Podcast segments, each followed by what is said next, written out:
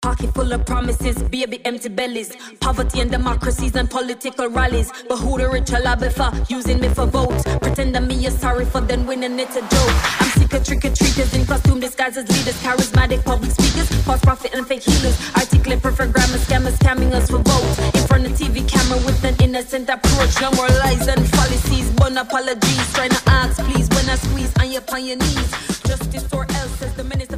Fala galera, beleza? Quem tá falando com vocês é o Pedro, trazendo pra vocês mais um HQ Sem Roteiro Podcast, o podcast de quadrinhos aqui da rede Iradex de Produções Associadas. E hoje vamos dar continuidade aos nossos bate-papos, à nossa série de conversas sobre o coronavírus e as suas narrativas no entorno. O nosso primeiro papo dessa série, que eu nem sabia que ia ser série ainda, foi comigo, com a Soraya, o Márcio e o Davi. Nós quatro somos publicitários e estudiosos de quadrinhos, e a gente acabou discutindo algumas questões relacionadas a arquétipo, marcas, publicidade, relacionadas à questão do coronavírus. Acabou ficou tão legal que eu pensei em fazer um outro programa. E a gente fez um segundo programa, dessa vez com a Giulia, a Camila e a Mayara, três jornalistas a partir da perspectiva das narrativas jornalísticas sobre o coronavírus. Foi tão legal que eu decidi chamar mais gente pro bate-papo, e aí eu chamei o Neto, a Karine, o Denis e novamente a Mayara. A Mayara é jornalista, o Denis, o Neto e a Karine historiadores. E a gente partiu de uma perspectiva histórica da história sobre o coronavírus e sobre as pandemias que vieram antes do coronavírus. E nesse quarto programa da série sobre o vírus e as suas narrativas, a gente conversa com profissionais que estão na linha de frente no combate ao coronavírus. Eu tive a alegria enorme de convidar para o bate-papo a minha amiga de adolescência, de ensino médio, Bárbara Alves, que hoje é fisioterapeuta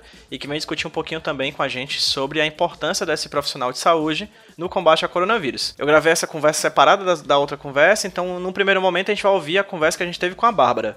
Posteriormente, vocês vão ouvir o bate-papo que eu tive com a Jaiane Ribeiro e com a Luísa Pinheiro. A Jaiane Ribeiro é médica e trabalha numa UPA. E a Luísa Pinheiro é cirurgiã dentista e trabalha no IJF aqui em Fortaleza, no Hospital IJF. Então teremos hoje o ponto de vista e as histórias de três personagens diferentes que estão na linha de frente no combate ao coronavírus. Uma fisioterapeuta, uma cirurgiã dentista e uma médica. E a gente vai ouvir um pouquinho mais sobre as narrativas e as informações que elas têm para trazer pra gente, pra gente conhecer um pouco mais do dia a dia do trabalho delas e também saber um pouco mais sobre como sobreviver a esse momento. Fica aqui o agradecimento mais do que enorme a Bárbara, a Jaiane e a Luísa, que são três pessoas que eu já considero bastante, já considerava antes desse papo e depois desse papo considero ainda mais, porque elas dedicaram um tempinho delas para trazer pra gente informações de extrema relevância nesse momento muito tenso pelo qual a gente tá vivendo. Então é isso, vamos lá, dar o play agora e ouvir as nossas conversas com essas três grandes profissionais.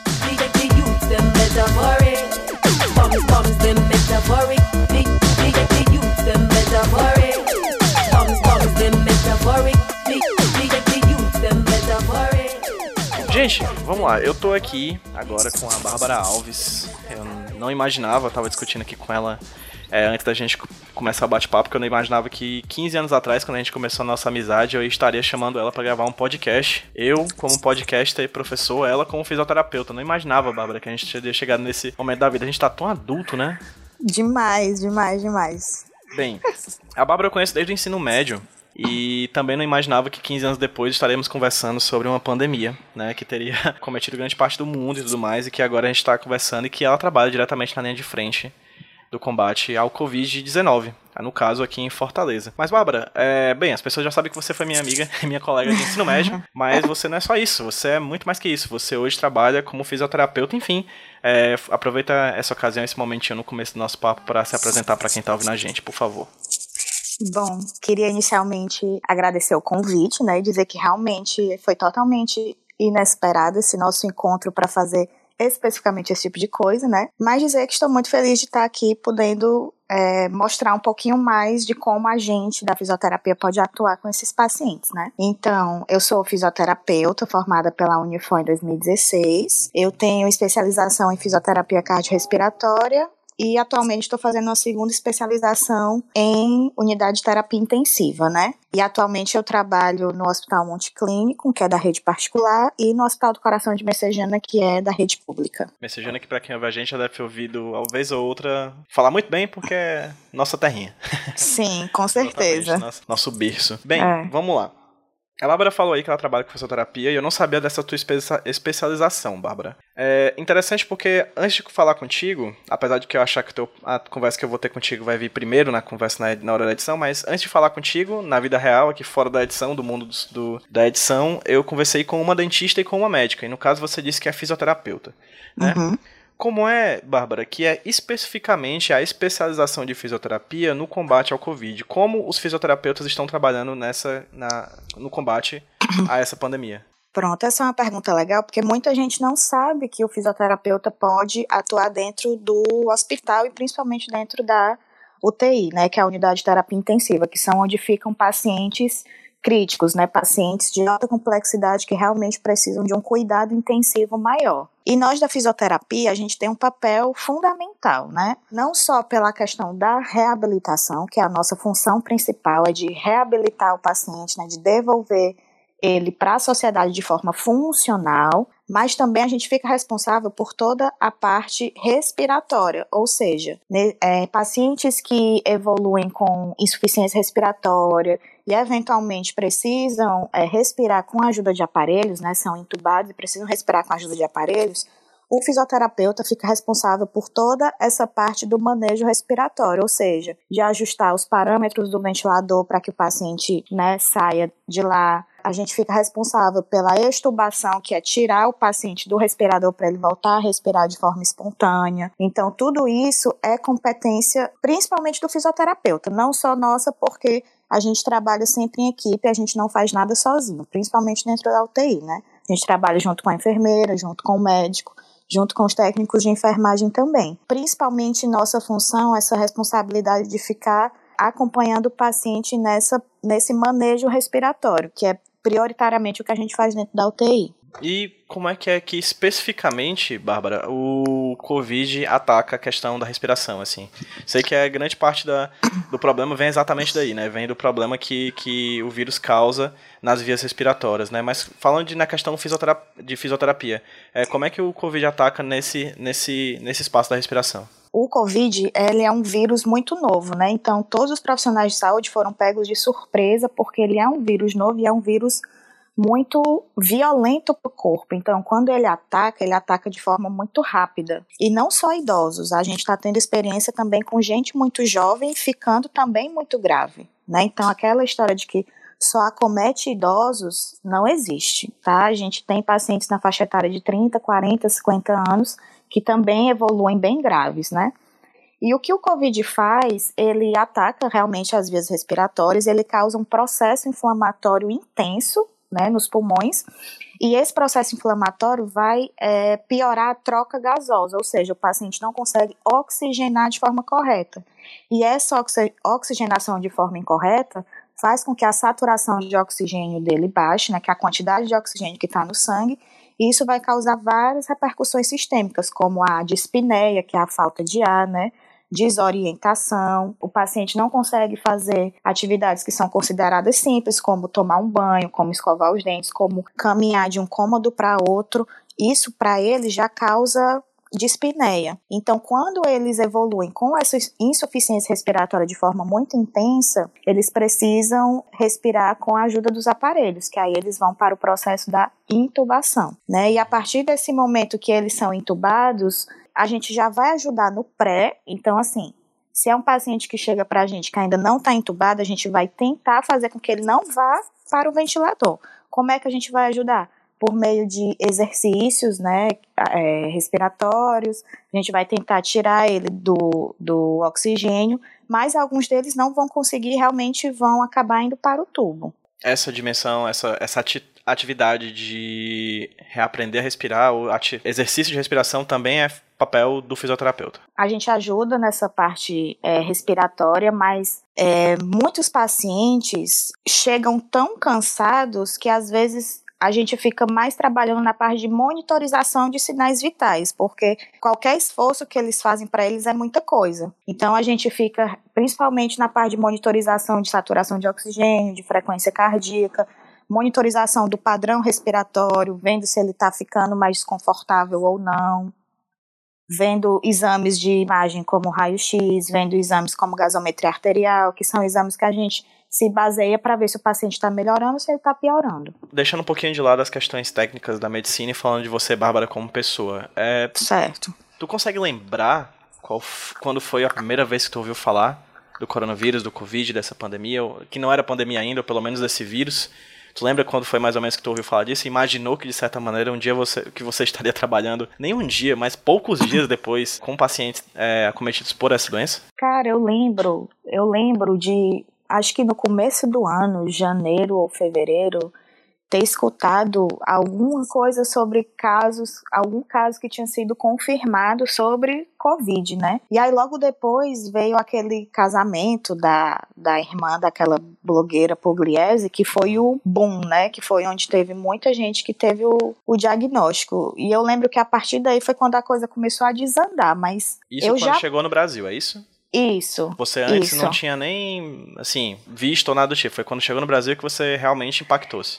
Eu, eu, tinha, eu tinha visto os casos, né, que tinham acontecido na China e tudo mais, Uhum. mas eu jamais, em tempo algum, imaginei que fossem tomar essas proporções que estão hoje. Eu realmente achei que fosse uma coisa que a gente ia conseguir conter antes de ficar do jeito que tá. Vai chegar no Brasil até. Isso, eu, eu, eu tinha essa esperança. E aí quando chegou no Brasil, como é que foi contigo, assim, a recepção? Eu fiquei totalmente assustada, né? Assim, de, de primeiro foi um, foi um impacto grande. é, eu acho que foi realmente quando eu me dei conta da, da, do perigo, assim, e da facilidade com que o vírus é transmitido, né? Que aí foi realmente o que me assustou, que foi o que eu pensei. Se a gente não começar a se cuidar agora, realmente vai ficar uma coisa insustentável, que é o que está ficando nesse momento, né? E que eu acho que as pessoas ainda não estão dando a devida importância para o Covid. Quando eu saio na rua para trabalhar, eu vejo que ainda tem muita gente que, assim, não está levando a sério, e isso me assusta. E tomando por base você como profissional de fisioterapia, eu conheço a tua família, né? Conheço teu pai, tua mãe, teu Sim. marido e tal. Pessoas muito queridas. Como é que foi pra ti essa questão de você como profissional de saúde, profissional de fisioterapia, que é profissional de saúde, óbvio, lidando com esse Covid e sabendo com o passar do tempo que você ocasionalmente estaria na linha de frente? Eu sempre ficava imaginando como seria o dia que eu ia sair para trabalhar já sabendo que eu ia é, entrar em contato com um paciente Covid, né? E eu lembro que o que eu pensava muito era o que eu sentia muito e sinto até hoje, na verdade, é o medo de trazer para casa, né? Na- no caso de trazer pro, pro Guilherme, pro meu marido, porque por mais que a gente tome todas as precauções antes de sair do hospital, de tomar banho e tudo, mas é o medo que fica sempre presente, é o medo da gente se contaminar e da gente passar para nossa família, né? A minha mãe eu nem falo porque minha mãe já tem dois meses que eu não a vejo, desde que a gente, desde o dia 15 de março que, que começou tudo, que eu nem piso na casa dela. Mas aqui eu fico com muito medo de, de, de ele contrair, de ele contrair de uma forma grave e eu me sentir culpada porque eu sei que ele contraiu de mim, porque eu estou todo dia em contato com esses pacientes, então para mim, o pior é lidar com o medo da contaminação para minha família, não é nem para mim, que eu, eu digo muito para ele que se eu me contaminar, o problema, eu não sinto problema nenhum. O meu problema maior é passar para ele. E como é que foi o teu primeiro contato com o primeiro paciente de Covid, tu lembra? Lembro, eu já tô há mais de mais de um mês na numa UTI destinada só a pacientes COVID, né? E eu lembro que quando eu tava me paramentando para entrar, eu tava com o coração em tempo de sair pela boca, com muito, muito medo do que eu ia encontrar. Os primeiros dias foram muito tensos, até hoje são. É, são plantões muito tensos, não só fisicamente, mas emocionalmente. É, um, é uma carga emocional que a gente carrega muito grande enquanto a gente está no plantão. Porque, primeiro, que a gente sabe que são pacientes que têm o vírus, que são confirmados com o vírus, com o vírus, então a gente tem aquele medo, apesar de a gente estar todo paramentado, a gente fica com aquele medo de vacilar e acabar se contaminando, mas porque também, como eu te falei, tem muitos pacientes que são jovens, então eu já atendi pacientes de 30, teve um paciente que a gente teve um paciente de 30 anos e que eles são, eles ficam muito nervosos e fragilizados, né, por toda a situação. E são pacientes que eles literalmente seguram na sua mão e pedem para não morrer. Eles dizem que estão com medo e eles é, têm filhos, eles têm família e eles não querem deixar a família deles. E isso pesa muito para a gente como profissional. É uma responsabilidade muito grande para a gente. Então, sempre que a gente passa por uma situação como essa, ou a gente perde algum paciente, pra gente é um soco no estômago, né? É na linha de frente que você vê que os números são nomes também, né? Exatamente. E a gente teve casos de cuidar de pai e filho na, na, na minha mesma UTI. Pai filho, marido e mulher, entendeu? Então, a gente vê que está atingindo todas as famílias. Às vezes, uma família, todos os pacientes, todas as pessoas são contaminadas. Então, isso é, é, é surreal. Se você para para pensar nisso, é surreal. Você acha que você está vivendo de um filme. Como é mais ou menos o teu regime de, de horas, assim? Como é que é o teu procedimento? Como é que é sair de casa? Quantas horas você vai passar lá? E quais são os procedimentos de entrar e de sair do hospital? Dos é, hospitais, né, no caso. É, a minha carga horária tem aumentado bastante, né? Às vezes eu trabalho, já cheguei a trabalhar até quase 60 horas por semana, porque como a demanda de pacientes aumentou muito, a gente precisa dar mais horas. Às vezes os colegas se contaminam, precisam ficar isolados, então a gente precisa suprir as horas dos colegas, né? Então realmente a carga horária aumentou bastante. Sempre que eu saio de casa, eu não saio mais com minhas roupas de casa, eu sempre saio só com os pijamas hospitalares, com sapato específico, né? O meu sapato do hospital não entra em casa, a roupa que, que eu uso no hospital eu não uso em casa. Só saio, só venho para casa depois que eu tomo um banho completo, né? Lavo o cabelo, tudo, sempre com álcool em gel, direto, sempre andando de máscara, evitando, né, ficar perto das pessoas. Chego no hospital, a gente tem que trocar de roupa, a gente tem que colocar avental, colocar duas máscaras, colocar óculos, trocar sapato, andar sempre com a luva, não evitar tocar nas coisas. Então, assim, é uma rotina de louco, na verdade. se, se eu, no começo da minha, da minha vida de formada, se alguém me dissesse que eu iria enfrentar uma pandemia do jeito que está hoje, eu ia dizer que era mentira, porque eu jamais, em tempo algum, imaginei que eu fosse passar por isso. Jamais. Isso faz só quatro anos, né? E só faz quatro anos. E, e, e sinceramente, vendo o que eu vejo todo dia, eu não consigo imaginar quando isso vai acabar. Tu não consegue ver? Não consigo ver um final assim próximo. Por quê? Pelo que eu vejo quando eu saio na rua, de, de, de tanta gente ainda na rua. Nem é como médico, no caso, nem é como fisioterapeuta, é como pessoa andando na rua mesmo, indo pro trabalho. Como pessoa andando na rua. Ontem mesmo eu fui, eu tava saindo do plantão, fui deixar uma colega em casa, dar uma carona para ela, e a gente passou por umas ruas é, menos conhecidas, assim, né? E tinha muita gente na rua, gente fazendo churrasquinho na calçada e bebendo. Ontem no 15, caso era um 20 tá pessoas. Tá ouvindo, né? Ontem era um domingo, Isso. a gente tá gravando uma segunda de manhã. Só pra Isso. pontuar, desculpa. Que são 15, 20 pessoas na calçada fazendo um churrasquinho e, e conversando como se nada tivesse acontecendo. E, e, eu lembro que essa mesma colega me falou ontem que ela, ela mora próxima do hospital e era um dia de semana ela estava voltando para casa do plantão e ela estava com pijama hospitalar, o pijama que a gente usa para se deslocar de um hospital para o outro, sem ser o pijama institucional do hospital. E aí tinham pessoas na calçada brincando, fazendo churrasco e tudo mais, e eles ameaçaram a minha colega, dizendo que se eles contraíssem o vírus seria por culpa dela, porque ela estava vindo do hospital. É. Tá, entende o raciocínio das pessoas? É, é, não faz sentido. Como é que a gente vai combater a pandemia se ainda tem gente que pensa assim? E você falou que também, além de um hospital particular, você também está fazendo é, plantão em, em um hospital público, né? Sim. É, você consegue vislumbrar alguma diferença, Bárbara? Eu sempre conversando com os colegas, eu falo que o que seria da, o que seria da população também se não fosse o SUS, né? Porque o SUS, ele tá fazendo o melhor que ele pode com os recursos que ele tem, mas a demanda tá muito grande. Muito grande, muito grande, assim, as pessoas não têm noção do quanto está complicado, sabe? É porque além dos pacientes contraindo o vírus, existem os outros pacientes que sentem as outras coisas. Existem pacientes claro. que ainda estão tendo AVC, existem pacientes que ainda estão infartando e que também precisam de leito de hospital. As outras doenças não pediram licença, né? Pro... Exatamente. Elas ainda estão acontecendo, né? Acidentes ainda estão acontecendo, né? Exatamente. E aí é que entra o problema, é que a, a demanda está grande demais e o sistema de saúde está colapsando. E é isso que todo mundo vem falando há vários e vários e vários dias, e as pessoas não entendem que o problema não é todo mundo se contaminar, porque a gente sabe que provavelmente 80% da população vai contrair o vírus. O problema é que vai todo mundo adoecer ao mesmo tempo e não, os hospitais não vão dar conta, que é o que está acontecendo. Tem muito hospital que já atingiu a capacidade máxima. Não é tem como... mais onde colocar gente. É como dizem, né? Não é que o vírus em si vai matar muita gente. Ele vai matar muita gente, principalmente porque ele está evidenciando problemas de sempre, né? Que sempre tiveram aí, né? Exatamente, exatamente. É como eles falaram, se 100 mil pessoas adoecerem ao longo de seis meses, é manejável, mas se 100 mil adoecerem em uma semana, não dá para cuidar de todo mundo. E esse é o problema, né? Porque o vírus precisa de uma intensidade, uma intensidade né, na, na, no tratamento.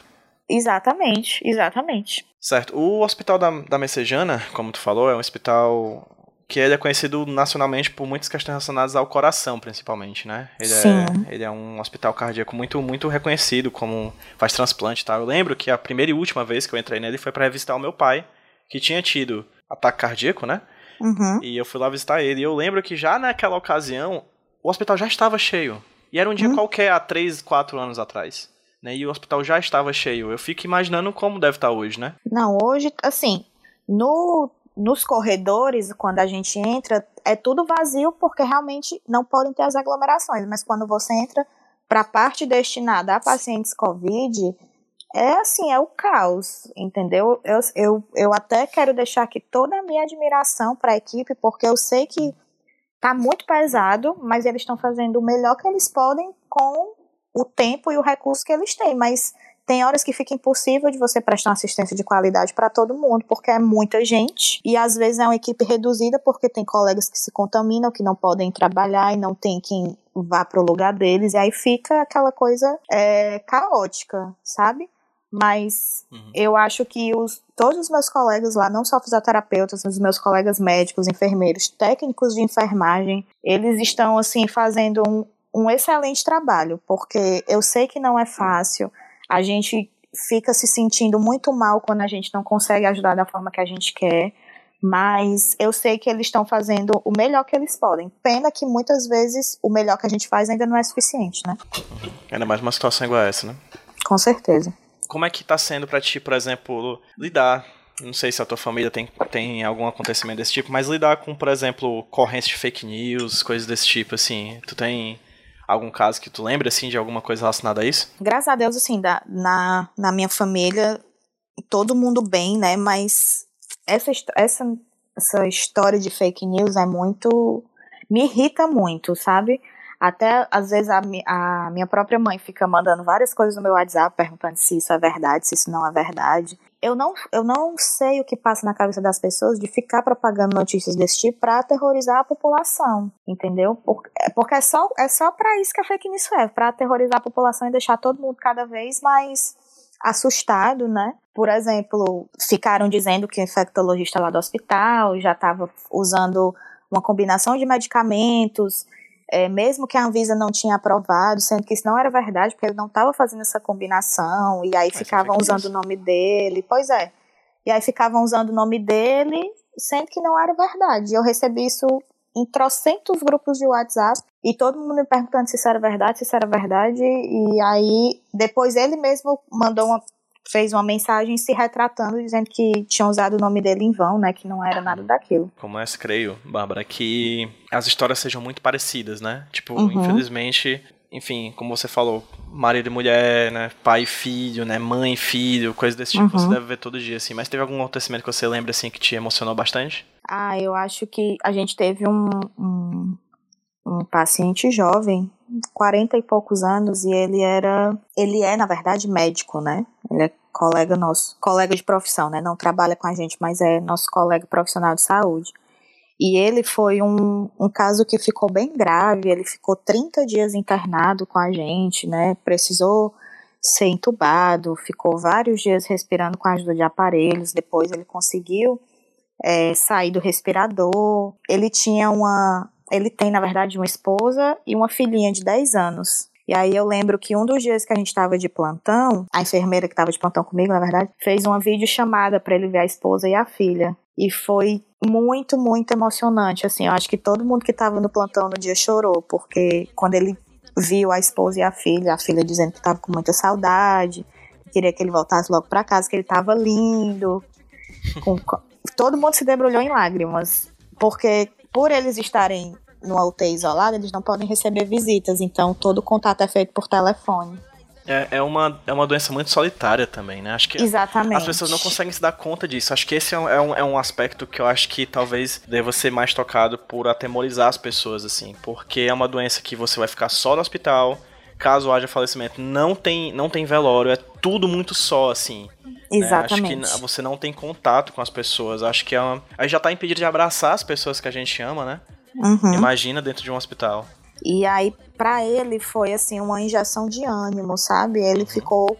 Foram cinco minutinhos de vídeo chamada, mas que para ele fizeram toda a diferença de ele conseguir ver a esposa, de conseguir ver a filha, de elas conseguirem ver como ele estava melhorando, né? Porque a gente sabe que você dizer que, que o seu parente está melhor é uma coisa, mas nada como você ver como ele está, né? E, e eu acho que essa parte de eles não poderem receber visitas é, é torturante, assim. A gente sabe que é para proteção dos dois, mas é, é torturante para eles. Alguns idosos que, que não, às vezes não têm noção do que está acontecendo, eles perguntam por que, que a minha família não vem me visitar? Nossa, né? Por que, que eu tô aqui sozinho?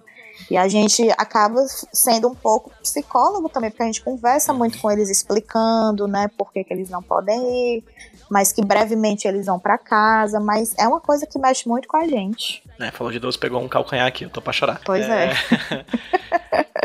Bárbara, meu bem, eu não tenho como agradecer esse papo, de verdade, assim. Além de poder conversar com uma grande profissional da fisioterapia, uma pessoa que tá na linha de frente, uma pessoa que eu já admiraria por isso, é muito bom falar com uma amiga, sabe? É, é, faz tempo que a gente não papeava, né? Acho que fica até o convite aqui para gravar, pra, nem gravar podcast, mas pra papear sobre a vida mesmo, assim, né? Porque, enfim, é, nesses momentos de solidão, né, que essa doença causa, de, de, de, isolamento, né, de ficar longe de abraço. Eu vivo dizendo, né, eu já falei isso no podcast. Eu acho que o, com o essa regra de essa dica, né, de não abraçar as pessoas, eu acho que o cearense como a gente conhece morreu. o conceito de cearense como a gente conhece morreu, porque a gente é um povo que gosta de abraçar, gosta de estar perto, né? É verdade. Um povo muito acolhedor e eu acho que a gente vai ter que reinventar isso em algum momento, ou pelo menos esperar muito para que a gente possa voltar a esse abraço. Então, é, é um prazer enorme falar contigo. É, não queria estar conversando contigo nesse momento, nessas ocasiões, mas apesar de tudo, é muito bom conversar contigo e muito obrigado por estar aqui conversando comigo pro podcast, por ter topado esse papo e por estar na linha de frente fazendo o que você sabe fazer de melhor. Ah, eu que agradeço o convite, foi o papo foi incrível, espero que eu tenha esclarecido, né, muitas dúvidas de quem é, não sabia o que é que a gente da fisioterapia podia fazer dentro da UTI e como é que a gente podia atuar nessa linha de frente, né? E fica aí o convite para pós-pandemia a gente se encontrar com abraços dessa vez, né? E bater um papo pessoalmente. É isso, obrigado. Obrigado, beijo.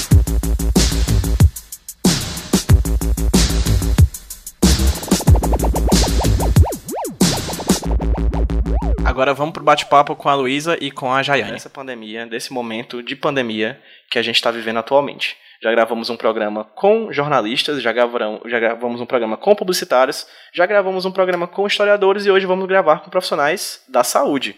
Pessoas de muito é, apreço meu, pessoas que eu conversei menos do que eu deveria, eu acho, nessa vida e que espero que a partir de hoje isso mude. Porque são pessoas muito queridas, apesar de não serem tão próximas no momento. De toda forma, eu tô aqui hoje com a Luísa Pinheiro. Luísa, muito obrigado por você ter topado conversar comigo aqui para HQ Sem Roteiro e, por favor, se apresenta para quem está ouvindo a gente. Oi, gente. É, meu nome é Luísa Pinheiro, como o Pedro falou.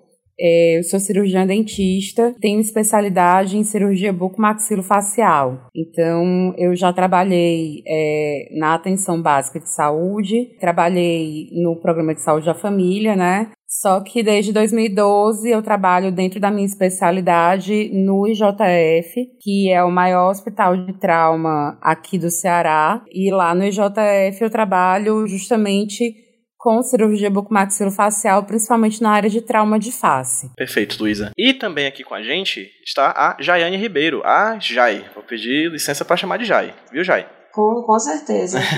pois Jai, fale para quem está ouvindo a gente quem é você. Pronto, é Jaiane Ribeiro, meu nome, tenho 27 anos, é, sou médica, formei em 2016 e desde então eu tenho trabalhado com atenção básica, né? Tanto no posto de saúde, no momento eu estou num posto é, no bairro Álvaro Wayne, quanto em UPAs. Eu já trabalhei em várias UPAs, no momento eu estou na UPA do Edson Queiroz e lidando de frente com o Covid o tempo todo. Perfeito. É basicamente sobre essas questões que a gente vai falar, sobre como está sendo lidar com o Covid, sobre o que diabos é Covid, sobre como é, de fato, estar próximo dessa doença. Porque creio eu que grande parte das pessoas, eu, por exemplo, espero, quero continuar assim, estar longe dessa doença. Né? Eu acho que é o, é o intuito real de grande. É, é a melhor parte, a melhor estratégia, na verdade, de ficar longe do Covid é procurar estar longe dele, né? De certa forma, ficar em isolamento social, coisa do tipo, ficar em casa. São sempre essas coisas que a gente bate na tecla o tempo inteiro.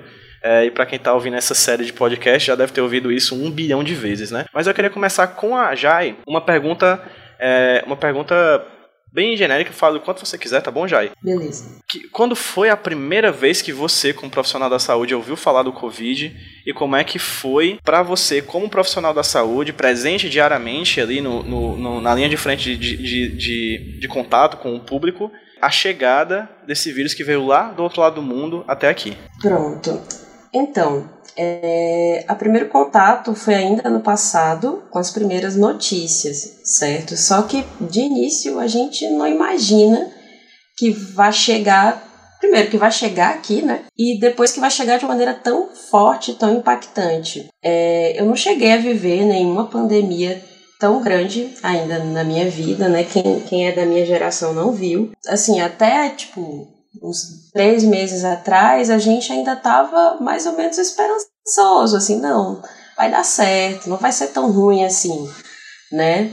Até que final de fevereiro, começo de março, que começaram a aparecer os primeiros casos no Brasil e logo depois os primeiros casos no Ceará, e a gente começou a ver o impacto, tanto assim, do ponto de vista é, do corpo da pessoa, as alterações bizarras que a gente nunca viu antes, quanto a alteração assim social mesmo do corona, de parar tudo, mudar totalmente a dinâmica de atendimento, sabe? Tem sido bem impactante. O pior mesmo que a gente sentiu realmente o baque foi nas últimas três semanas, né? As últimas três semanas têm sido as piores. É, realmente, assim, começou de uma maneira Assim, começou lento e nas últimas três semanas o número de casos explodiu de um jeito assim que tá sem condições, sem condições. É, todo dia eu chego em casa ultimamente dizendo: esse foi o pior plantão, esse foi o pior plantão, esse foi o pior plantão. Tem se tornado repetitivo sabe?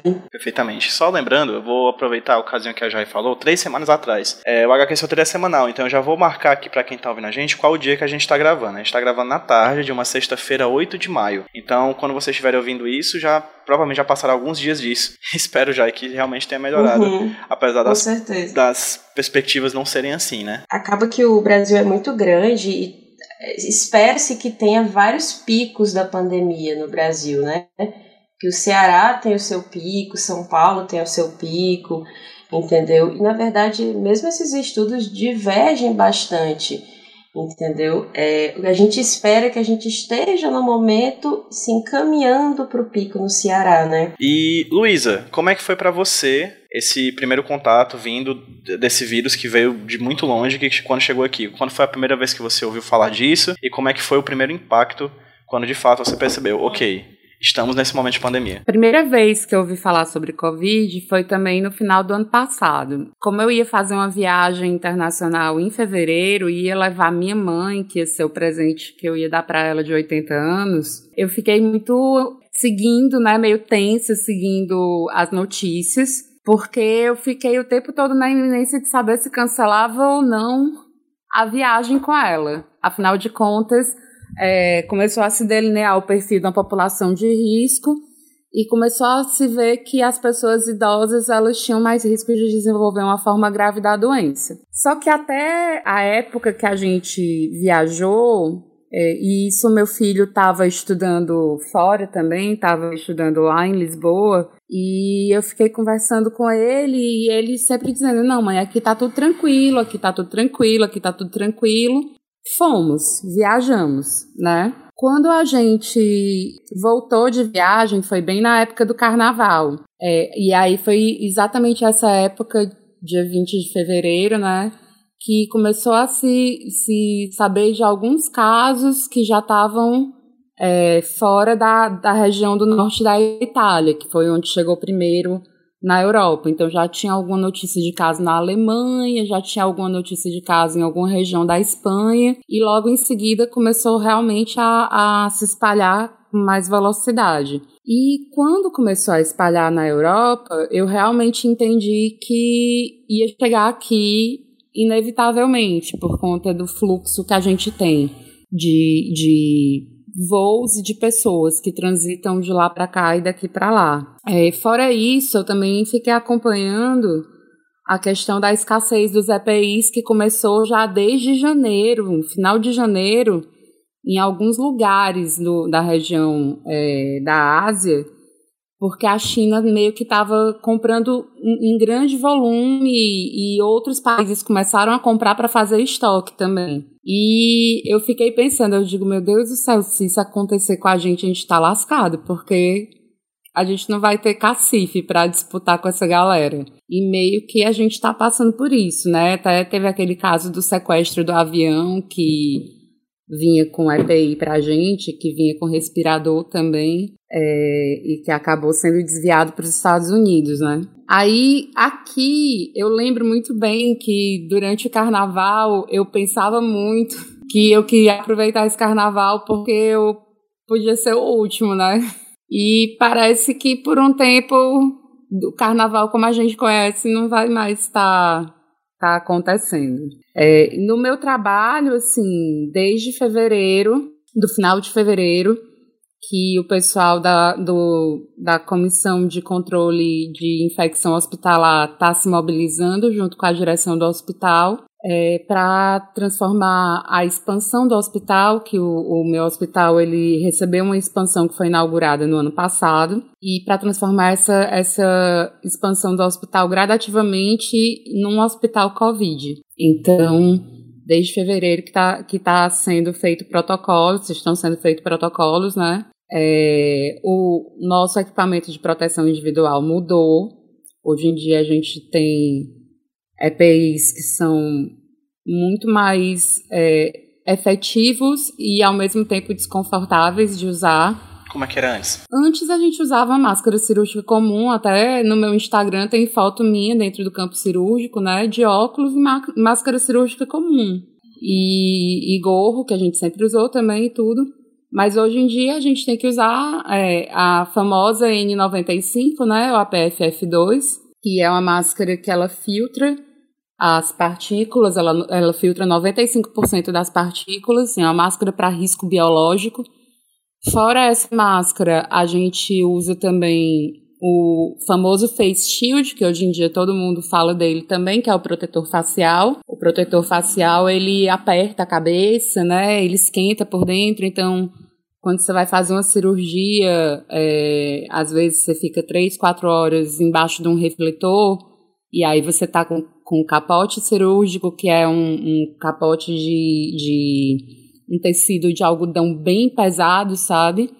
E mais a máscara, mais o face shield, e aquilo ali vai ficando difícil de respirar e vai ficando quente, mesmo a sala tendo ar-condicionado. E tem, uma, tem horas, assim, que é, é meio difícil, assim, dá vontade de você sair da cirurgia e dizer assim, pera, deixa eu respirar um pouquinho, porque não é fácil. E, e que o pessoal que trabalha em unidade de Covid é, a gente fica durante a cirurgia com esse aparato todo. Quando a gente não está em procedimento, o aparato é menor, mas a N95 é o tempo todo dentro do hospital, porque o hospital é, a gente considera que ele está contaminado o tempo todo, né? Por conta do fluxo de pacientes, acredito que a UPA, é, onde a JAI atende, deve ser a mesma coisa, né? Já que as UPAs estão sendo a porta de entrada para a Covid em muitos casos. Com certeza. Então. Eu ia, eu ia até perguntar pode falar. se tá tendo problema de distribuição de EPI, sabe? Porque a gente tá bastante, entendeu? É, EPI, tipo, na UPA, assim que começou o período de Covid, assim, meio de março mais ou menos, chegaram os, é, os capotes impermeáveis e face shield e também é, os óculos de proteção e tal. Mas assim, a gente tá okay, um mês e meio, um mês e três semanas de uso e já estão todos danificados os capotes, entendeu? Sim. E os, os face shields já não tá vindo mais porque todos estão quebrados, realmente eram de péssima qualidade. Eu praticamente não, não, não tive como usar, porque toda vida que eu peguei, assim, ele vinha da lavagem, né, da higienização. Eles já uhum. vinham meio quebrados, entendeu? Então, assim, a gente já tá tendo um problema, isso na UPA, né? No posto, Sim. o problema é mais embaixo ainda, porque, assim, o posto teoricamente, a gente não está lidando 100% do tempo com pacientes infectados, entendeu? Teoricamente. Sim. Apesar de a gente. Ninguém enfim, sabe, né? A gente não saber, né? Mas, por exemplo, no posto, eles dão a N95 para você passar uma semana, 15 dias, e eles estão limitando as máscaras cirúrgicas, por exemplo, entendeu? Então, Sim. tipo, tá, tá complicado. Hoje mesmo, é. eu fui pedir Negaram. Só, só para constar, é, IJF, UPA e posto, eles estão sob guarda-chuva de qual jurisprudência? Governo, prefeitura, quais são, assim? Prefeitura. A UPA e o, e o posto? Isso. A UPA, isso. a UPA depende. Tem as UPAs municipais e tem as UPAs okay. estaduais. Ok. No seu caso é municipal, já. É, a minha, a Edson Queiroz é municipal. Perfeito. O IJF também é prefeitura.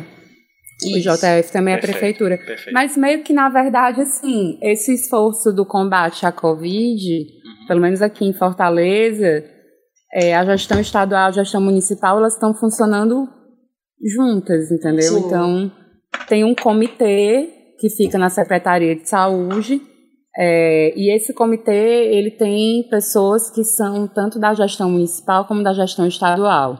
Eu não sei como é que está sendo a questão nos interiores, Aí realmente eu não uhum. saberia te dizer como é que está sendo essa centralização.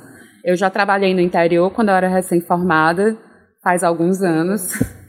Eu me formei em 2000. No interior, pelo que eu lembre, assim, eu acredito que ainda tem funcionado da mesma forma, a gestão era descentralizada em macro-regionais. Então, cada, cada região do interior, por exemplo, é, a região do Crajubá eh, tinha uma macro-regional, que tinha todos os municípios daquela região. A região do Acaraú tinha outra macro-regional. Então, assim, cada região tinha suas macro-regionais e as decisões relacionadas àquela região eram tomadas nesse, nessa instância da macro-região. Para quem está ouvindo então, a gente que ocasionalmente não sabe o que é Crajubá, é Crato, Juazeiro e Barbada, que são três municípios do, da região do Cariri no sul do Isso, Ceará. Exatamente. Então, é, como aqui a gente tem as regionais, né? Da, a gente tem a, a Fortaleza está dividida em seis regionais e, e mais o centro. Então, é, eu acredito que continua sendo assim em relação ao interior. E aqui em relação à Fortaleza e região metropolitana, as prefeituras e o Estado estão funcionando muito, muito próximos, né? Muito juntos. Sim. Eu acredito que todas essas decisões, inclusive em relação à EPI e tudo, quando a gente recebe os informes que o pessoal da direção do hospital passa todos os dias para a gente, né, os, boletins, então vem sempre como se fosse uma coisa em conjunto mesmo. Em relação aos EPIs, bom, lá no, no IJF, a gente, por enquanto, não posso falar em escassez, o que está acontecendo uhum. é racionamento. Realmente a gente tem um é. racionamento de EPI, porque a gente sabe que, infelizmente, é, se a gente deixar. Porque antigamente é, ficava disponível para quem quisesse pegar. Então, na minha sala, a gente tinha um, uma caixa com máscara, uma caixa com gorro disponível para quem quisesse pegar. Uhum. Na entrada do centro cirúrgico tinha também tudo. A N95 sempre foi, a entrega dela sempre foi condicionada à necessidade de risco biológico, né? Então Isso. não era coisa que era difundida pelo hospital, porque também não era o nosso padrão. Nosso padrão mudou com a Covid. né? O de todos nós, mudou com a Covid. Mas a gente tinha EPI distribuído no hospital à vontade. E aí o que que, o que, que aconteceu? Com essa busca por máscara, por não sei o que, por não sei o que, começou a sumir. Então hoje em dia você recebe o seu kit para você passar o plantão. Então você, aí a gente recebe um kit. Quem aí tem diversos tipos de kit, né? Tem, tem, se eu não me engano, seis ou sete tipos de kit, dependendo da unidade onde você atua. Então, quem atua na unidade de COVID recebe o kit mais mais cheio de parafernália de todos, que é aquele que a pessoa fica parecendo um astronauta, né? E quem é do centro cirúrgico, por exemplo, que no meu caso, que eu faço cirurgias durante o plantão se for preciso. Então eu recebo um kit que ele é intermediário entre o, o da COVID e o da pessoa que não faz procedimento cirúrgico. E aí os, os profissionais de nível médio e de nível básico também têm o seu perfil de ATI para a gente que atua com cirurgia, ou para o pessoal que atua, por exemplo, na emergência, na reanimação, uhum. o que a gente recebe, um, uma N95, que ela, teoricamente, a gente troca a cada 15 dias, até agora, uhum. não, não tivemos problema nesse sentido. A gente tem conseguido trocar a cada 15 dias. E aí, assim, eu entendo que, por exemplo, eu dou plantão duas vezes na semana. São dois plantões de 12 horas, porque o meu centro cirúrgico eletivo, ele tá suspenso por conta da Covid. Então, no dia do centro cirúrgico eletivo, eu fico de sobreaviso. Se o hospital precisar de mim, eu vou. Se o hospital não precisar de mim, eu fico em casa. Inclusive para ter uma questão aí do EPI é, ser usado de uma maneira mais racional. Porque se eu estiver lá, eu vou estar tá tendo que usar EPI que poderia estar tá sendo poupado. Então a gente recebe a N95 para passar 15 dias, a gente recebe um kit de três máscaras cirúrgicas. Por que as três máscaras cirúrgicas? Porque como a gente vai ter que ficar mais tempo com a N95, então às vezes se usa por cima da, da N95 durante um, um, um, um exame do paciente. O paciente, é, como, a, como a gente está lidando com trauma, muitas vezes o paciente vem com muito sangue, então pode ter gotícula de sangue que vem ali, né? A gente sabe também que a saliva ela é uma fonte importante de, de SARS-CoV-2, já tem estudo descrevendo que as glândulas salivares elas são receptores do vírus, então a saliva ela tem uma grande presença de vírus e a gente trabalha com traumas na, na face e na cavidade oral. Então, mas na verdade assim, toda vida que eu vou lidar com o paciente, eu já me monto toda, inclusive o face shield o meu face shield eu comprei, comprei no final de fevereiro, porque. Com o seu próprio dinheiro, como fala. Comprei com o meu próprio dinheiro, mas porque assim, na época ainda não era um EPI que era difundido generalizado, entendeu? Entendi. Ainda não tinha um protocolo que estabelecia sobre o uso do face shield. E na época, a gente ainda não tinha uma quantidade de casos diagnosticados. Aqui no, aqui no Ceará, a gente veio ter casos diagnosticados já no começo de março. E é, eu sei que a gente já teve transmissão do finalzinho de fevereiro para o começo de março, mas notificado mesmo, se eu não me engano, foi depois do dia 10 de março, que foi ter caso notificado aqui em Fortaleza. Cacete, Posso estar enganada. não faz nem dois meses, cara. Caralho.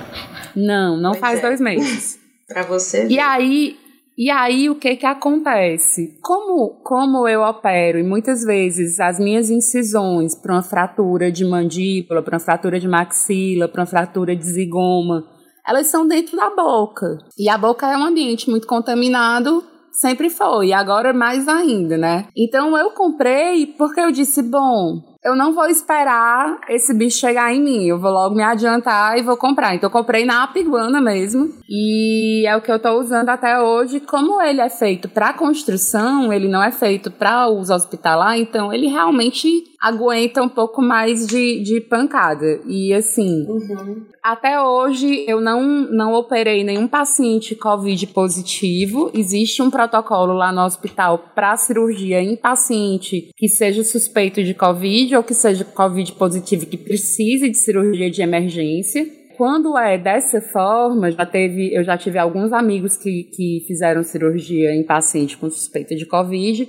Quando é dessa forma, realmente o face shield ele vai ser descontaminado num setor específico do expurgo do hospital. No meu caso, como eu não uso, eu não usei até hoje para paciente que tivesse suspeita ou diagnóstico de COVID, então eu sigo as orientações da Escola de Saúde Pública de como descontamina o, o face shield e eu mesmo faço. Então, eu acho que talvez, como eu mesmo estou fazendo, então ele dura mais, porque o dono fazendo é diferente, né? Já, eu tenho uma pergunta para ti, mas antes, tu queria comentar Sim. alguma coisa que a Luísa falou? Não, pois é, eu não, eu não cheguei a comprar Face Shield. É, na verdade, assim, eu, eu, confesso que eu tava me iludindo até o que? Começo de março, meio de março, de que não ia ser tão forte aqui contra tudo mesmo. É meu otimismo sagitariano falando mais alto. Eu acho que assim, era o básico que as instituições para que eu trabalho fornecessem. Que chegou a ser uma realidade no começo, né?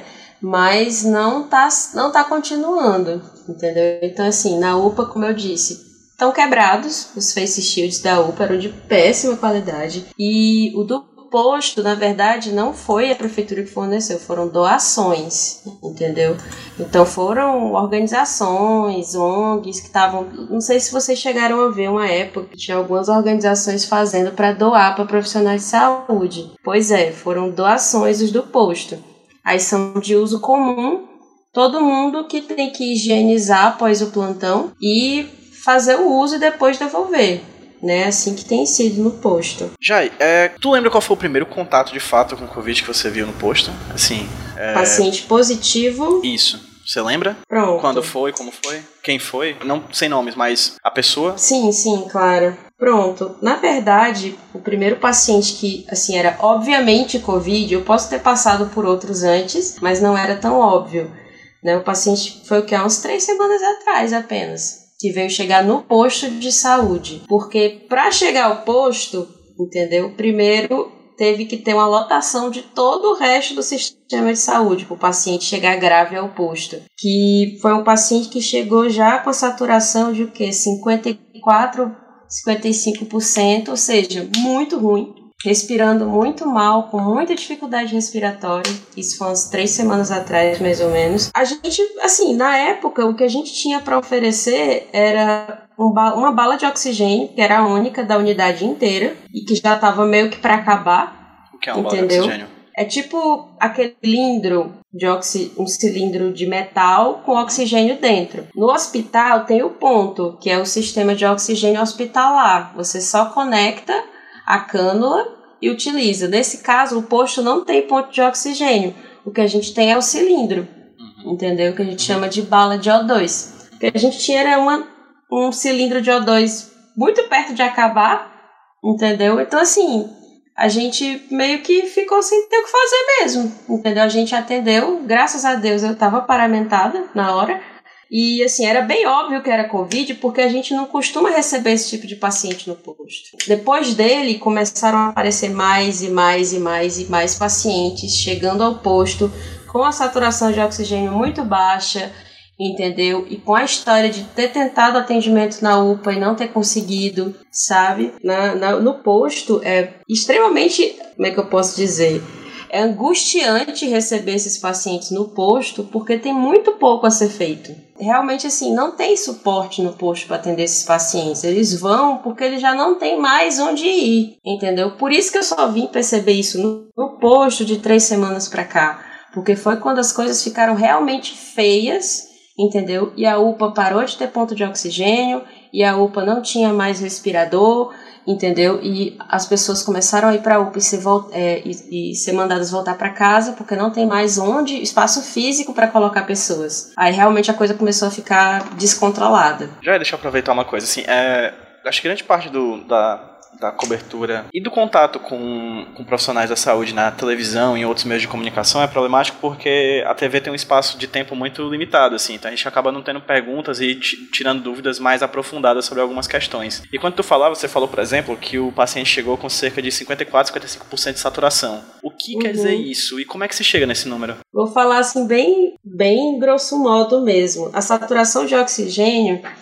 é, é como se fosse assim a quantidade das células sanguíneas do corpo da pessoa que estão recebendo oxigênio, Entendeu? Ok, ok. Célula sanguínea hemácia, né? Que é o glóbulo vermelho. Isso é, assim, bem grosso modo mesmo, é isso. Tá. Certo? Uma pessoa normal que não tenha problema pulmonar, geralmente tem uma saturação acima de 95%. Entendeu? Então, assim, um paciente chegar com a saturação de 55% é, assim, muito ruim. Entendeu? É um paciente que já está em sofrimento respiratório, entendeu? E que provavelmente evoluiria se. Eu nem, nem tenho notícia desse primeiro paciente, se ele evoluiu ou não para uma intubação, mas provavelmente evoluiria para uma intubação, porque o corpo dele já não está tendo troca de oxigênio, não está tendo praticamente, porque não dá, 55 não dá para a pessoa viver. E como seria essa intubação? Então, pronto. Assim, a intubação, no caso, é a colocação da cânula, né, do, da cânula orotraqueal por meio da boca. Fica, a cânula fica é, dentro da orofaringe, né, da boca da pessoa, para ajudar ela a respirar. Só que para ter uma intubação, tem que ter um ventilador disponível, entendeu?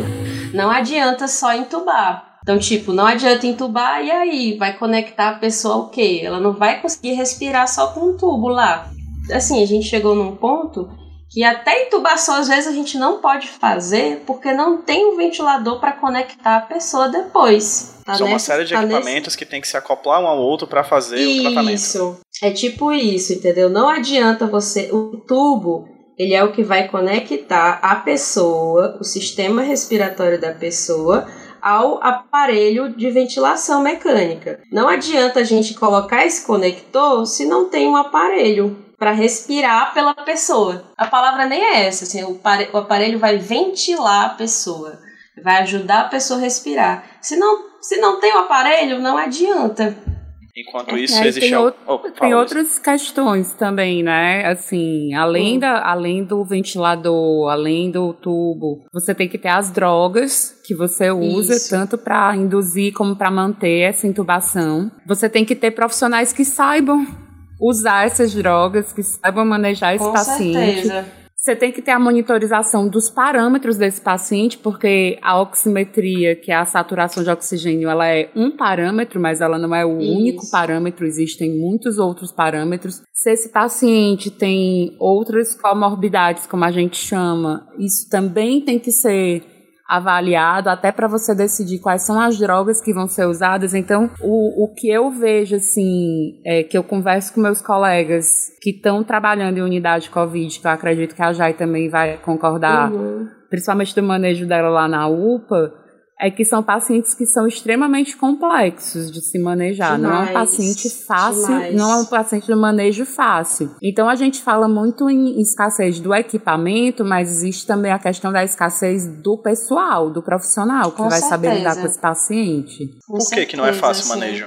Qualquer paciente de UTI é por si só difícil, entendeu? É um paciente muito complexo que envolve toda uma equipe multidisciplinar tem que ter médico, enfermeiro, técnico, fisioterapeuta, entendeu? É, é, já é um paciente complexo por si.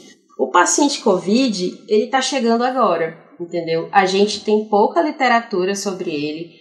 Muito do que, muito das alterações é, patológicas, das alterações que o vírus causa no corpo da pessoa, né? A gente não conhece ainda ou está começando a conhecer. E são alterações que a gente não vê com facilidade em outras doenças. É um paciente que você. Principalmente não ao mesmo tempo, né?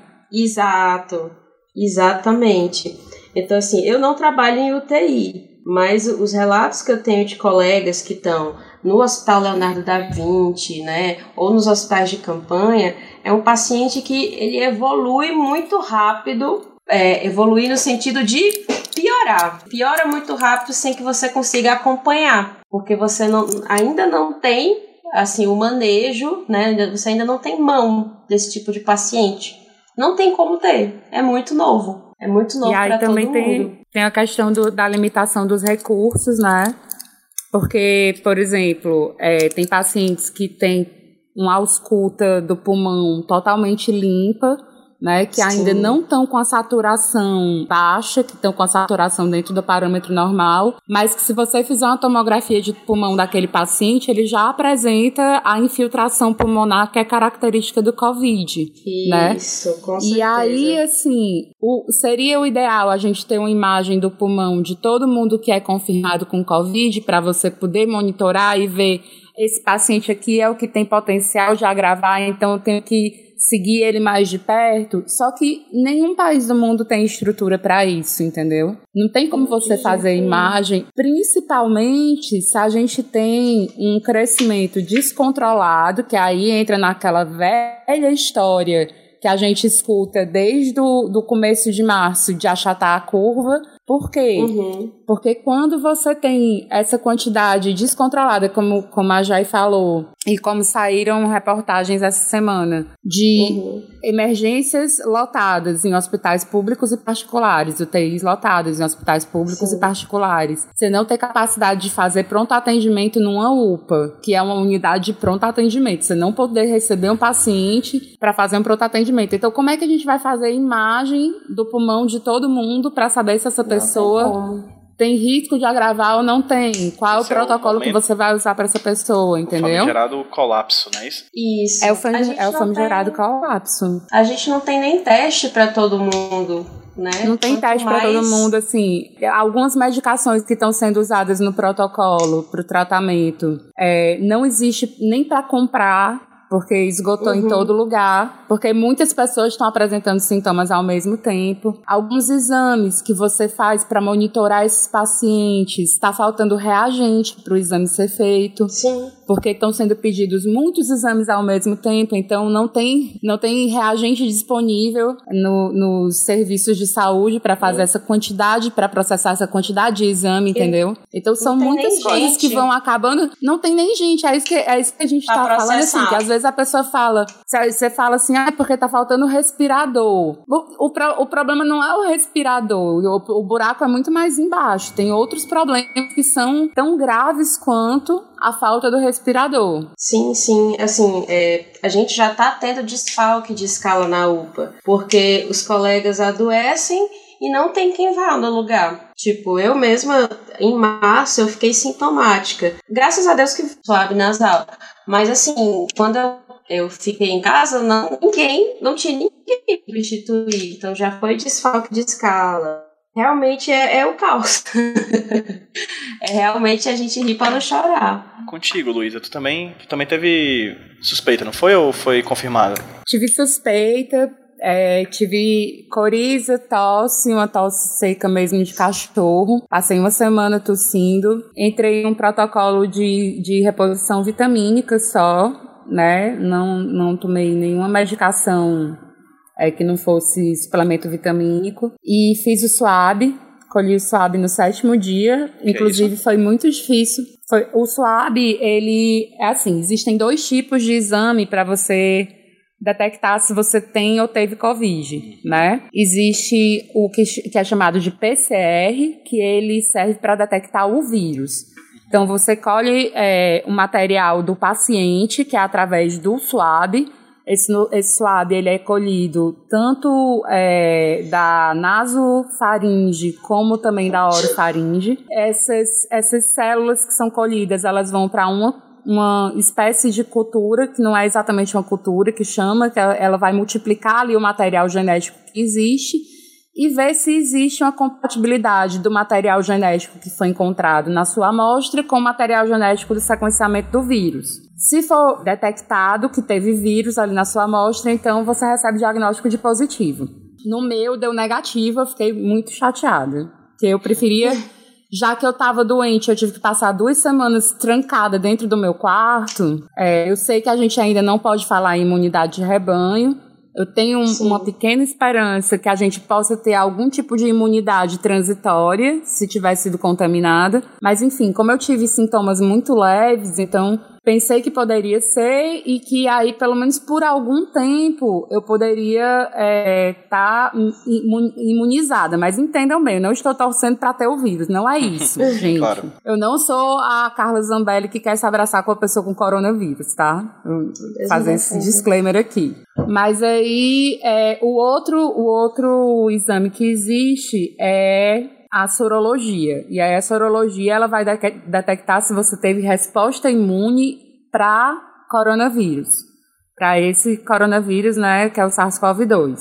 E aí existem dois tipos de resposta imune. Existe a resposta imune que ela é mais primária, que é do começo da infecção, e existe uma resposta imune que é mais tardia, que é quando você diz que teve a soroconversão e a pessoa teve anticorpos detectáveis para o Covid. E aí eu fiz essa sorologia na sexta-feira, lá no hospital, na quinta-feira, lá no hospital, vulgo ontem, e veio negativo também, e aí eu vou esperar umas duas semanas e repetir, porque pode ser que não tenha dado tempo de eu ter tido, como eu tive uma forma muito leve da doença, se tivesse sido coronavírus, existe a chance de ter sido um falso negativo. Então vou esperar mais umas duas semanas e repetir. Sim. E aí eu tenho amigos que tiveram sintomas muito mais óbvios do que os meus. Né, que tiveram realmente é, até desconforto respiratório, que tiveram perda do paladar uhum. e perda da, da do olfato, que são dois sintomas que aqui no Brasil eles têm sido bastante relatados, né, numa proporção maior do que em outros lugares, inclusive, e que eles também testaram e deu negativo. Então,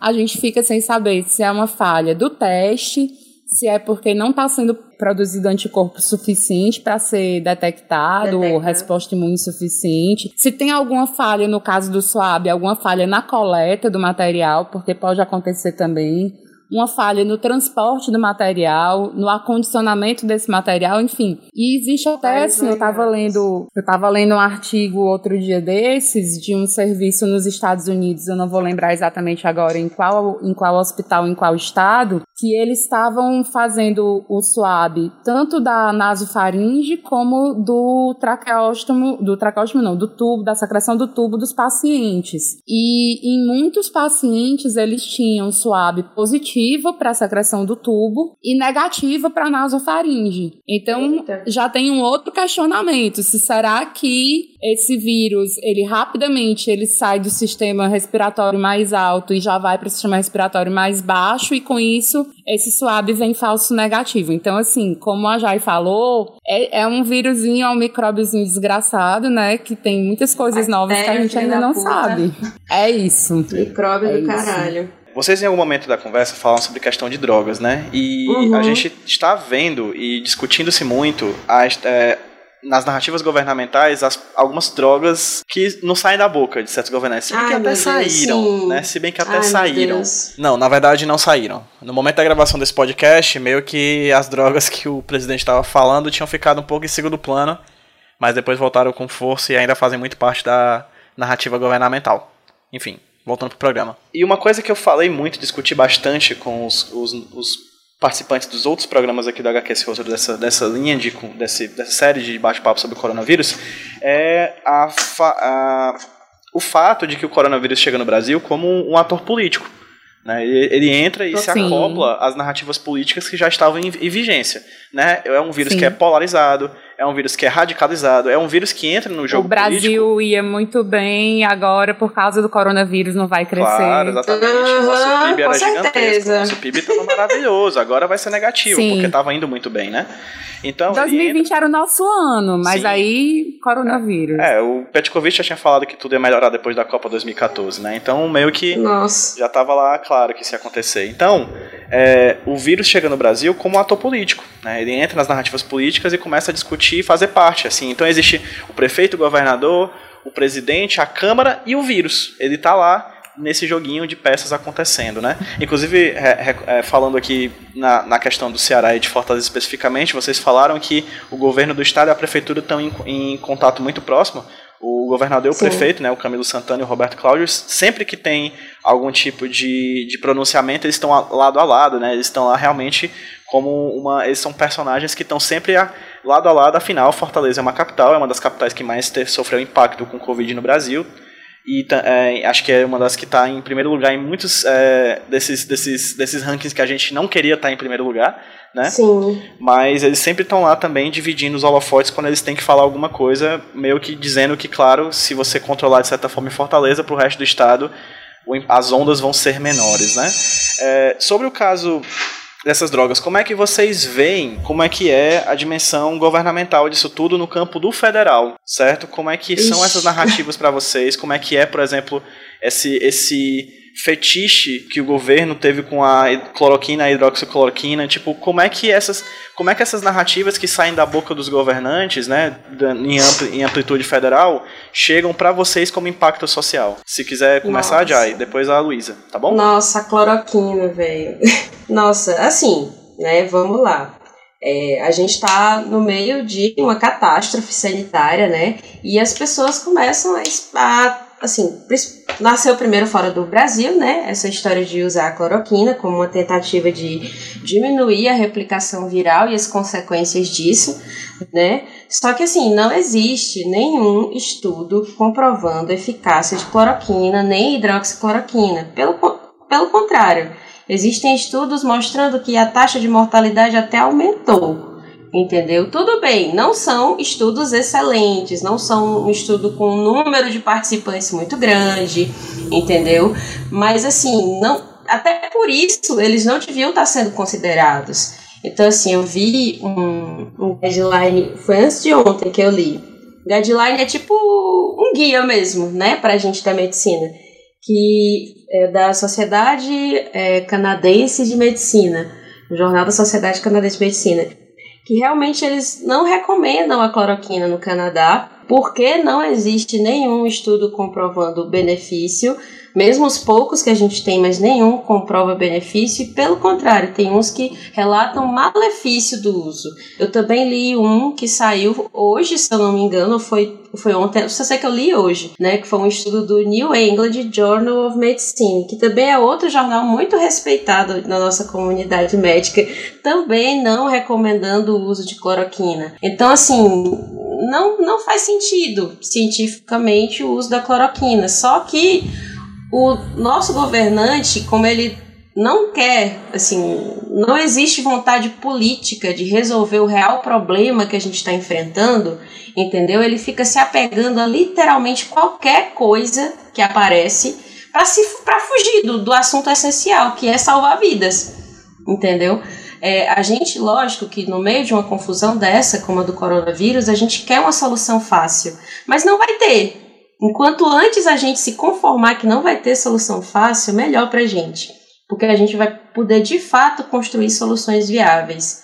Entendeu? No, nesse momento, eu queria ter um, um governo né, que tivesse fazendo o que tem que fazer, que é ter teste em massa, entendeu? Realmente decretar um isolamento social de respeito, que a gente não teve até o momento no Brasil, a gente está brincando de isolamento social, entendeu?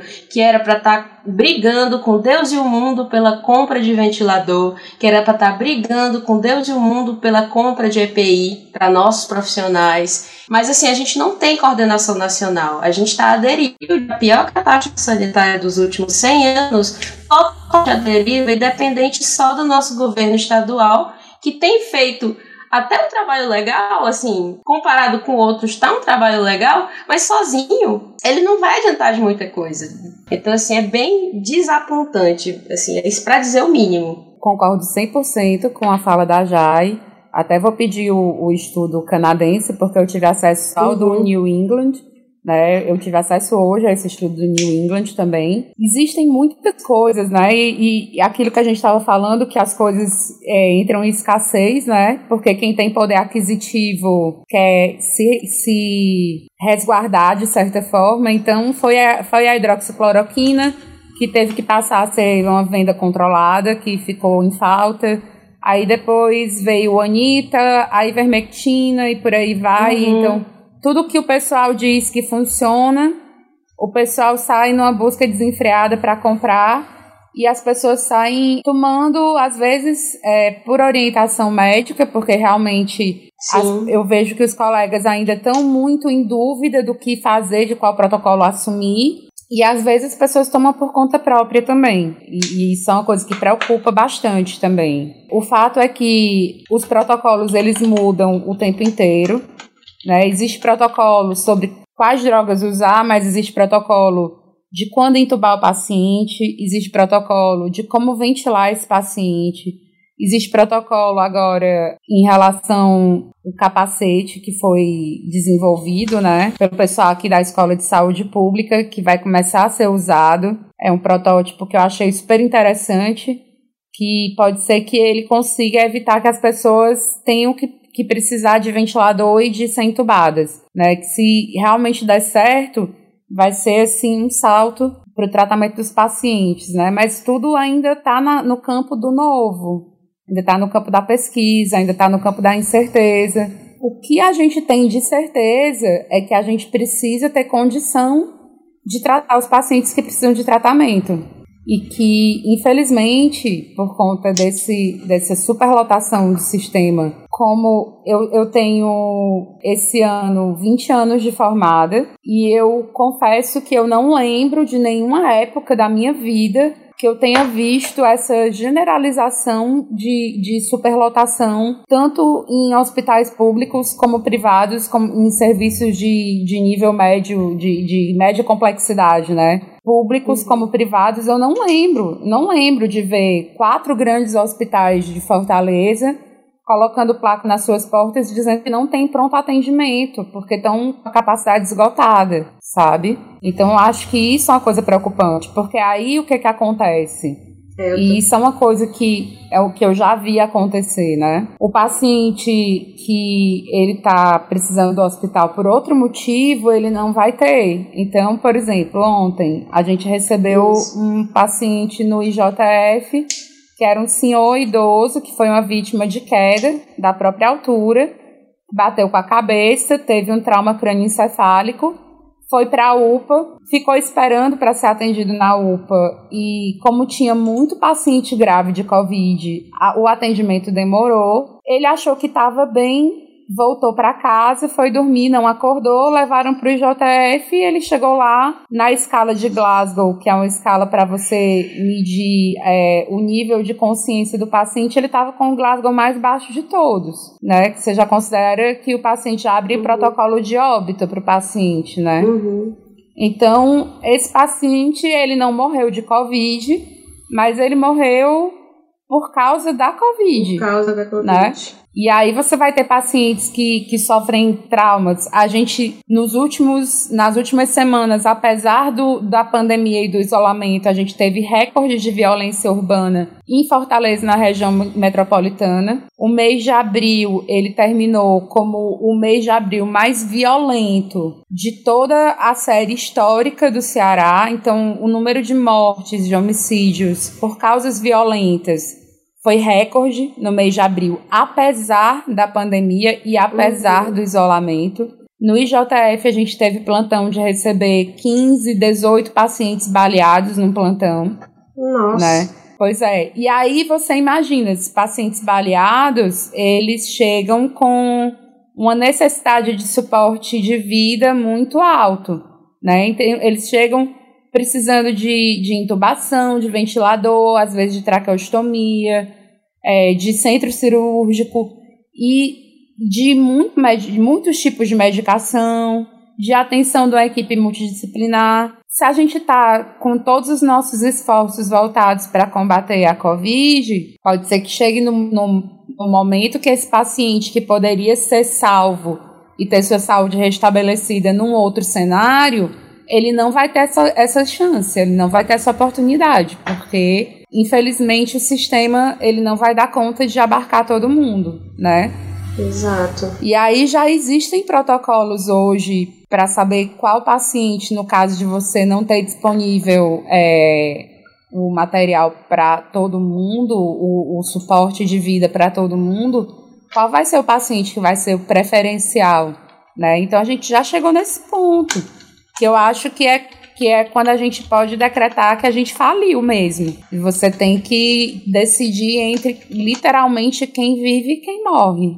Isso. A gente na UPA meio que já tá decidindo, porque assim, meu último plantão não tinha mais ventilador, nem tinha mais ponto de oxigênio. E eu tive que fazer uma das coisas mais difíceis da minha vida, que é numa madrugada ter que ir olhando um por um os pacientes internados para ver qual é o que estava menos ruim, para botar um que chegou muito grave. Entendeu? É, é literalmente descobrir um santo para cobrir o outro. A gente já está uhum. tendo que fazer isso sabe? Horrível, horrível. Você ter que explicar para um paciente, para a família, que eu vou ter que tirar ele do oxigênio, mesmo ele precisando. Cara, tu, tu não queira. Sério, essa galera que fica de negacionismo, eles tinham que passar por isso. Não por pela doença, eu não vou desejar mal, mas eles tinham que pelo menos ver, sabe? Como tá a situação dentro das UPAs do, do, de Fortaleza, porque tá é desumano, é desumano para a população que não consegue ter o tratamento adequado, é desumano para os profissionais que estão tendo que viver com uma carga de trabalho absurda, com um nível de contaminação absurdo, entendeu? Para tu ter uma ideia. Nível de estresse psicológico absurdo. Exato. Né? Exato. As pessoas esquecem de vez em quando que os profissionais de saúde são gente também, né? Não, aí pois em última é. instância você está decidindo sobre a vida ou a morte de uma pessoa. É um estresse psicológico muito grande. Demais. Para ter uma ideia, UPA, no, no papel, UPA não é para ter paciente internado. A UPA é um lugar em que o paciente vai passar no máximo 24 horas para ser encaminhado para o hospital onde ele de fato vai ter o seu tratamento. Isso no papel, né? Na prática, as UPAs sempre foram hospitais assim, hospitais menores e com menos estrutura. No momento com Covid, o último plantão tinha 14 pacientes internados na sala de medicação. Entendeu? A sala de medicação é uma sala que você toma uma injeção e vai embora. Tinha 14 pacientes internados naquelas cadeirinhas de plástico, sabe? Fora os pacientes uhum. que estavam de fato internados lá dentro na observação, fora os pacientes que estavam internados no isolamento, fora os pacientes que estavam internados na sala de, na sala de observação infantil. Então, se chegasse uma criança doente por outro motivo, não tinham de botar essa criança doente, porque a observação infantil estava ocupada de adultos por Covid com Covid. Então, assim, tá o caos, não tem mais espaço físico para a gente botar as pessoas não tem mais como tratar. E é não tem pra onde transferir, né? Exato. Não tem pra onde transferir porque os outros hospitais também estão lotados. Exato. Então é esse, esse ponto que, que ninguém queria chegar, mas que infelizmente. E aí, assim, eu preciso fazer uma parte aqui que não é só você dizer para as pessoas ficarem em casa, mas você tem que dar as condições para as pessoas ficarem em casa. Sim, e aí claro. é nesse ponto, Pedro, que eu acho que a gente tem a, essa grande falta de uma figura de liderança mesmo no nível federal. Porque você vê que foi lançado um, um programa de renda emergencial. Quando você escuta a palavra emergencial, você liga logo uhum. com risco à vida. Isso. Qual a diferença entre uma, uma emergência e uma urgência?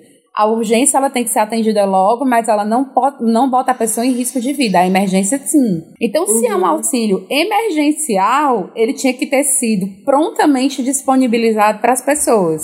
E o que a gente vê? Tem pessoas que estão há um mês esperando por esse auxílio e não recebem. Total. Então, o que, que é emergencial aí, sabe? Se você for parar para pensar, esse auxílio é um valor baixíssimo. Se você for botar na ponta do lápis uma pessoa que paga aluguel, que precisa se alimentar, que tem uma família, não dá. Não dá, sabe? É realmente é, é uma é uma micharia, como a gente diz, né? E ainda assim as pessoas não estão tendo acesso nem a essa micharia. Então, você vê que muitas vezes tem pessoas que estão se arriscando e estão indo para a rua. Tem gente que está indo responsavelmente, a gente sabe, mas tem gente que está indo porque precisa ter alguma coisa para subsistir. Ontem mesmo eu estava indo para o hospital, como eu estava terminando de me recuperar ainda do meu episódio de suspeita de Covid, eu optei por não ir de bicicleta e de Uber. E aí eu tava conversando com o motorista do Uber e ele, ele tava me falando, ele disse, olha, eu tenho 63 anos, eu sei que eu sou de risco, mas se eu não tiver aqui é, no Uber fazendo as corridas, eu não tenho como pagar minhas contas em casa. Uhum.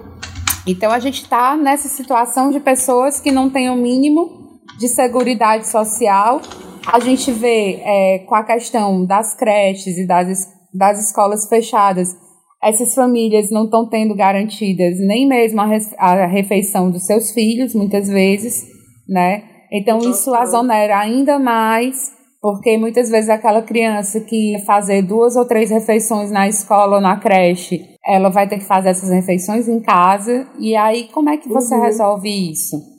Né? Como é que você pede para essas pessoas ficarem em casa? E a gente ainda tem uma outra característica aqui em Fortaleza, que é muito própria da nossa cidade, que a gente tem um adensamento urbano muito grande. Salvo engano, até a última vez que eu pesquisei, Fortaleza era a cidade que tinha o maior, a maior densidade demográfica do Brasil. Então, você tem uma grande quantidade de pessoas vivendo num espaço territorial muito pequeno e que é tudo que o vírus quer para ele se espalhar. Então, quando a gente fala em isolamento social, a gente tem que pensar também como é que essas pessoas vão se isolar, entendeu? Como é que elas vão se isolar dentro de casa? Sim. Como é que uma casa de dois cômodos que tem oito pessoas morando dentro e que uma delas está sintomática porque precisou sair para tentar vender alguma coisa, para ganhar alguma coisa para comer, como é que a gente vai lidar com essa, com essa população, com essa situação? Porque para mim é muito cômodo. Eu moro numa, numa casa confortável. Então, quando eu comecei a apresentar sintoma, eu botei. Eu, eu, tem duas geladeiras na minha casa, que é uma coisa que é totalmente é, incomum. Eu botei uma geladeira dentro do meu quarto, botei um forno elétrico dentro do meu quarto e digo: bom, eu tô garantida, não preciso sair daqui para nada. Mas a gente sabe que a maioria das pessoas não tem muitas vezes nem água encanada em casa para ficar lavando Sim. a mão. Nem né? esgoto. Então, nem esgoto. É, é, tem, tem pessoas que não têm um sanitário com descarga em casa. E aí, como é que a gente lida com essa situação? Né? Como é que a gente evita que essas pessoas se contaminem em massa? Como é que a gente freia a curva no momento que chega nesse nível de pobreza a doença? Sabe? Essa essa é a realidade dos meus pacientes no posto, de não ter, de ser muitas aglomerações de pessoas em casas pequenas, de não ter é, esgoto em quase nenhuma parte, porque assim, a gente, saúde da família, a gente trabalha com território, né? Eu tenho o meu uhum. território, que são algumas ruas, em que eu sou a médica daquelas pessoas. Então, assim, é, no meu território, quase todas as ruas são sem saneamento. Só a rua principal, que é uma avenida, tem saneamento básico. Todo o resto é esgoto a céu aberto, entendeu? São casinhas de dois, três cômodos para uma, uma família que é a avó, é a filha e os netos. Tem pessoas chega no cúmulo de eu ir dar o atestado de 14 dias por suspeita de Covid e a pessoa não querer o atestado, porque se ela botar um atestado desse no trabalho, ela vai ser demitida, entendeu? A realidade que agora a gente está tendo que lidar, que é a realidade do Covid ter chegado nas favelas e ter chegado nas comunidades e ter chegado na região mais pobre do nosso, do nosso, do nosso estado, é essa, assim, é, é uma realidade que a gente já, já tinha que enfrentar antes e já era dura, só que a crise do Covid intensifica mais ainda. Jai, Luísa, e se não existisse o SUS? Eita. Respondi. A Maria. Como é que é seria? Não, isso não seria. Não seria. Uhum. A gente está vendo a maior potência econômica do mundo com a sua com a sua sistema de saúde basicamente privatizado, sendo o número um das mortes, né? Sim. A gente está vendo exatamente isso lá e qualquer pequeno ida ao médico nos Estados Unidos é uma conta de quatro, cinco dígitos, né? É, vocês falaram aí do, do, da situação né, de grande parte da população brasileira de que não tem as mínimas condições de estarem na própria casa sem estarem, enfim, de alguma forma procurando a subsistência, né? E como é que seria se não existisse o SUS? Assim, para mim, uma coisa que é bem sintomática é o fato de hospitais privados terem fechado as portas. É, no mundo sem SUS, isso simplesmente não poderia acontecer. Eles estão se dando ao luxo de existir o SUS para fechar as, as portas, porque a gente do SUS não tem essa opção. Se a UPA fecha as portas, entendeu? A população literalmente morre em casa, sabe? Eles, o, esses hospitais disseram, ah, chegamos a 100% da capacidade.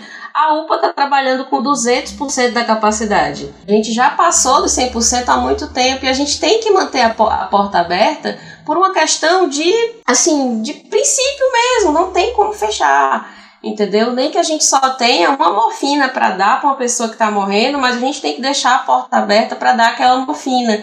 A gente não tem essa opção de fechar.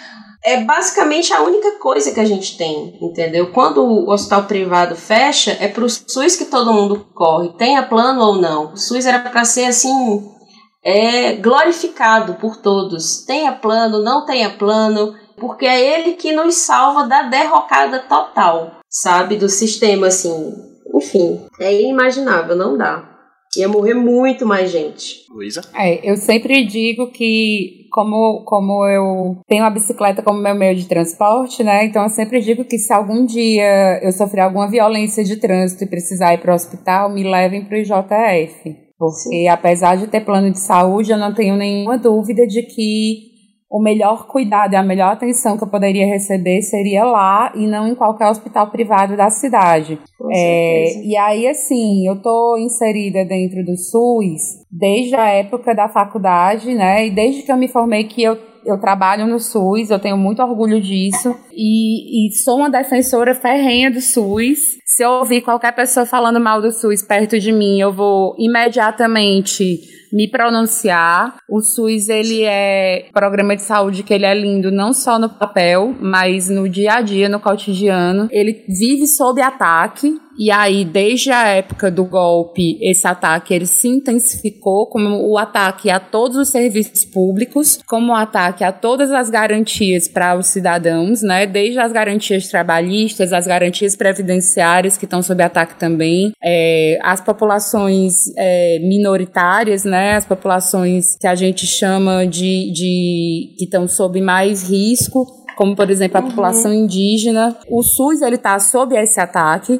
também do desmonte da coisa pública, que é um projeto que, que existe no nosso país, que o presidente foi eleito para levar esse projeto a cabo curiosamente, a pandemia ela vem para frear esse projeto. Então, a gente vê é, que muitos e muitos economistas que tinham um discurso muito mais liberal no sentido da, da, de serem privatistas hoje em dia já deram um freio nisso, né? Exceto o excelentíssimo senhor Paulo Guedes, que continua com ódio de funcionário público e querendo vender tudo que ele puder e o que ele não puder uhum. também. Mas muitos, muitos economistas já concordam que se a gente não tiver um mínimo de segurança social para as pessoas, então tem se falado muito na questão da renda básica universal, a gente não tiver uma saúde pública que funcione, a gente não tiver um programa habitacional que funcione, porque a gente está vendo que entre as populações de rua, é, até esse acesso ao serviço de saúde é muito mais complicado, né? É, se a gente não tiver uma estrutura realmente que venha do Estado, que seja regulamentada pelo Estado, e que venha a estar tá ali presente para socorrer as pessoas no momento que elas precisam, a gente não vai conseguir existir enquanto sociedade. Eu, vejo as pessoas dizendo assim: ai, porque agora está muito perigoso com isolamento, porque a criminalidade, a criminalidade não sei o que, não sei o que, não sei o que. Gente, tem que ser feito da fundação sabe? As pessoas elas, elas vão ter suas necessidades e infelizmente às vezes elas vão lançar mão de subtrair dos outros, porque elas estão passando aquela necessidade e Sim. isso vai acontecer se a gente, como sociedade, não se mobilizar para que isso não aconteça. Então, a gente vê que mesmo em lugares onde tem um estado de bem-estar social, principalmente nos países europeus, em alguns países ainda houve um impacto muito grande do coronavírus, mas como o Pedro falou, se você for comparar com os Estados Unidos, que o nível de segurança social é baixíssimo ou inexistente, não compara, né? Em Cuba, se, se você pensar em Cuba, gente, Cuba é uma ilha, né? Então, Bastava que uma pessoa com, com coronavírus chegasse lá e começasse a, a circular espalhar, e Cuba tá mandando médico tá para outros lugares para ajudar, tá mandando medicação, tá ajudando a desenvolver medicação. Então, assim, eu acho que tudo depende desse olhar que você tem para o bem comum, desse olhar que você tem para a sociedade como um todo, para você entender que não tem é, cidadão de primeira, segunda e terceira classe, que todo mundo merece ter acesso ao sistema de saúde, ao sistema educacional, ao sistema habitacional, à seguridade social. Aí a gente pode começar a pensar num novo tipo de sociedade, né? É, infelizmente, como ao contrário da Jaya, a Jaya disse que é no, bem no comecinho que é uma pessoa otimista e tudo, eu uhum. infelizmente não sou. Eu digo que eu sou uma pessimista esperançosa, né? Eu, eu sou pessimista, eu sempre acho que vai dar o pior cenário possível com uma esperançazinha dentro de mim que talvez não dê, mas infelizmente até pelo que eu observo de conversar mesmo com pessoas que pertencem a uma camada social, mas que a gente chama de elite, né? E uhum. às vezes até pessoas que estão dentro do contexto mesmo da saúde.